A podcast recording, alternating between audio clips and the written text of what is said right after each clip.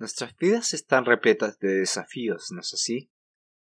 Y una característica principal de los desafíos es que pueden sacar lo mejor de una persona, y a veces lo peor. Me pregunto qué es lo que podemos aprender tú y yo sobre las pruebas que hemos pasado, las que tal vez estamos viviendo ahora mismo. Existió un filósofo griego que era conocido por el nombre de Epicteto. Probablemente no te parecerá un nombre conocido, en muchas maneras no es tan importante quién es, sino lo que dijo. es acreditada la siguiente frase. Lo que importa no es lo que te sucede, sino cómo reaccionas ante ello. Ciertamente, no estoy de acuerdo con todo lo que los filósofos griegos opinaron en su tiempo, pero pienso que este es un pensamiento muy reflexivo, incluso bíblico.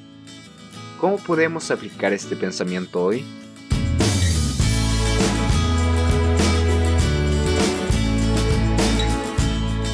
Hola, soy Matías Carvajal y esta es una traducción del podcast de Tom Clark, en algo para reflexionar.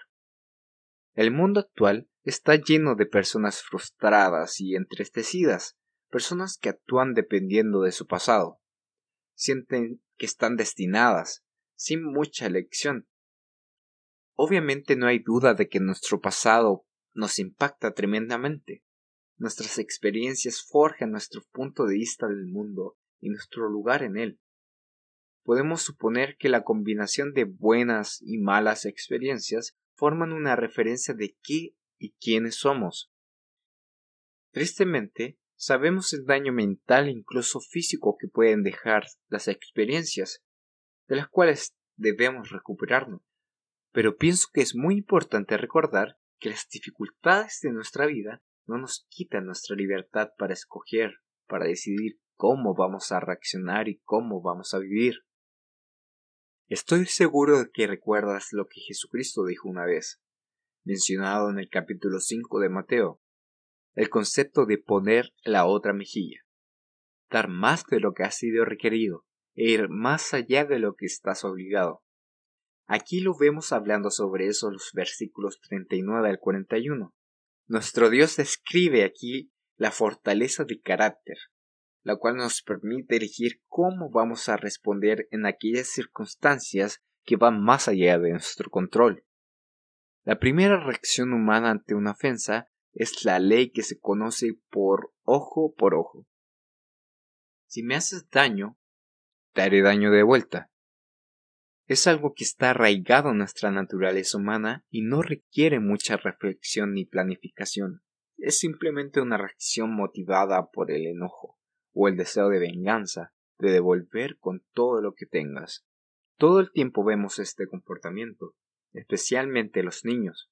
Por ejemplo, cuando un niño le pega a otro para quitarle un muñeco o lo que sea, ¿qué es lo que vemos?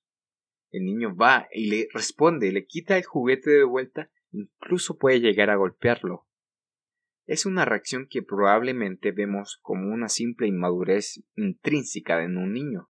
El problema es que esas reacciones infantiles no siempre desaparecen al crecer. Hay numerosos ejemplos de hermanos que crecieron en las mismas circunstancias y tomaron caminos muy diferentes en la vida.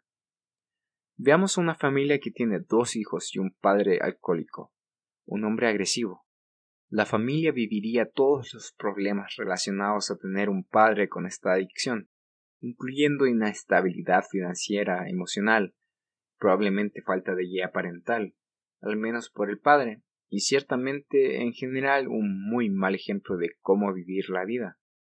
Digamos que estos dos niños crecen, y ahora los vemos como adultos, y uno de ellos creció siendo un alcohólico, tal cual su padre. Sin embargo, el otro hijo sobrio y un exitoso empresario, buen esposo y buen padre.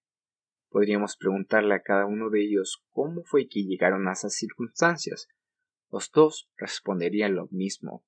Estoy aquí porque mi padre fue alcohólico. Respondieron al mismo problema de manera totalmente diferente. ¿Por qué?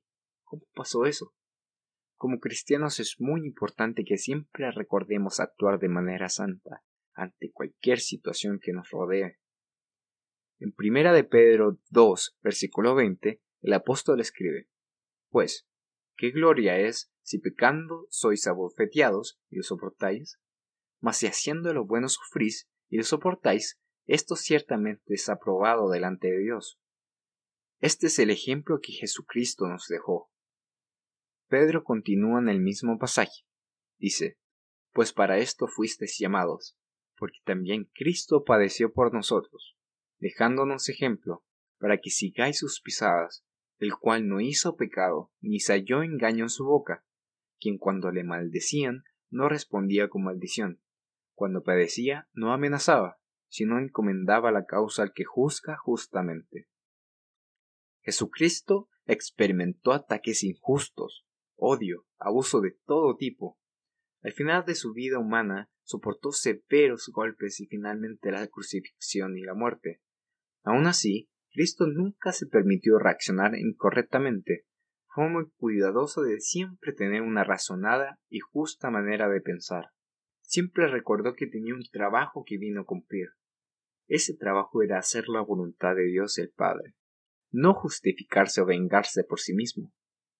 Los últimos meses han sido muy estresantes en muchos sentidos, y desafortunadamente aún quedan más semanas que afrontar antes de retornar completamente a esta nueva normalidad, entre comillas. Vemos a nuestro alrededor y vemos personas preocupadas, asustadas, enojadas, confundidas, y son a veces irracionales, a veces muy frustradas de todas esas cosas pasando al mismo tiempo. No es una sorpresa que tú y yo sintamos lo mismo en ciertas ocasiones. Entonces, ¿qué es lo que haremos? ¿Cómo podemos aprender a tener una respuesta más positiva ante estos desafíos y pruebas? Me despediré con solo un par de reflexiones que pueden ayudarnos a medida que vamos negociando a través de las dificultades de la vida ahora mismo. Primero que todo, recordemos que Dios nos ha dado la habilidad de determinar cómo es que vamos a reaccionar.